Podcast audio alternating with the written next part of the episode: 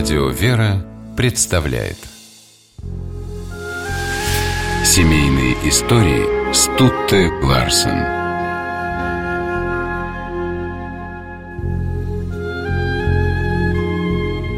Нина Еременко, жена героя Сталинградской битвы маршала Андрея Еременко, вспоминая о муже, говорила «В любви ни я ему не объяснялась, ни он мне.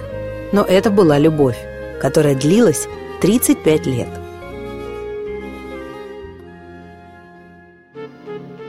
Ее первые годы пришлись на Вторую мировую войну. Нина, которая 22 июня 1941 года окончила военно-фельдшерское училище, работала медсестрой в московском госпитале. Туда и привезли тяжелораненого генерала Еременко. Он был совсем плох, лежал на носилках, измученный и беззащитный. Нина посмотрела на него, и ее сердце наполнилось жалостью. 17-летняя девушка неожиданно для себя поцеловала Еременко. После операции, которая чуть не закончилась ампутацией ноги, Нина выхаживала Андрея Ивановича, дав себе слово, что спасет этого мужественного человека.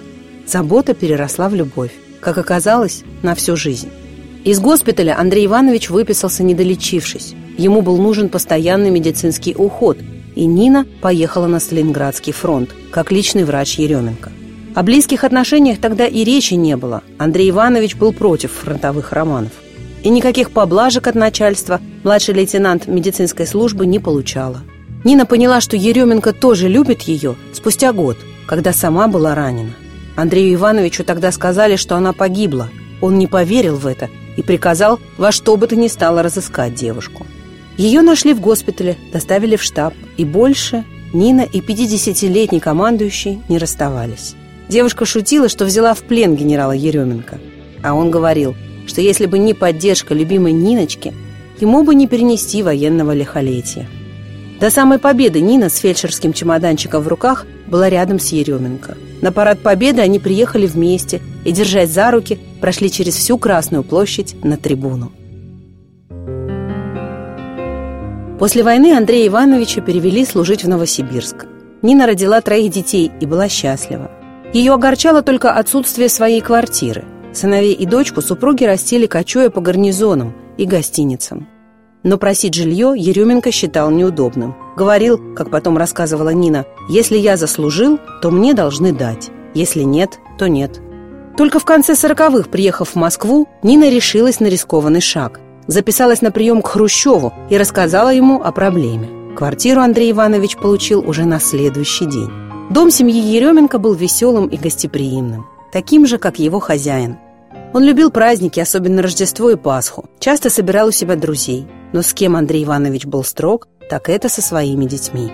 С ранних лет он приучал их к дисциплине. Когда дочь Таня пошла в школу, отец спросил у нее, какой иностранный язык она хочет изучать. Девочке было все равно. Тогда Еременко объяснил ей, что, зная немецкий, она сможет в оригинале читать Шиллера и Гёте – Таня, чувствуя, что папе, который любил немецкую литературу, это будет приятно, выбрала немецкую школу.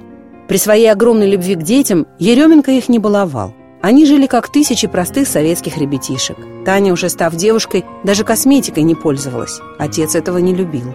А на свидание она могла пойти, только подробно рассказав папе, что за юноша ее ждет и где они познакомились. Еременко много раз представляли к званию Героя Советского Союза.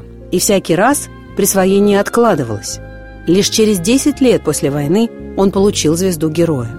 Но главной наградой для Еременко были не звания, не ордена, не медали, а супруга, которая в далеком 42-м отвоевала умирающего Андрея Ивановича у смерти и на всю жизнь осталась его ангелом-хранителем.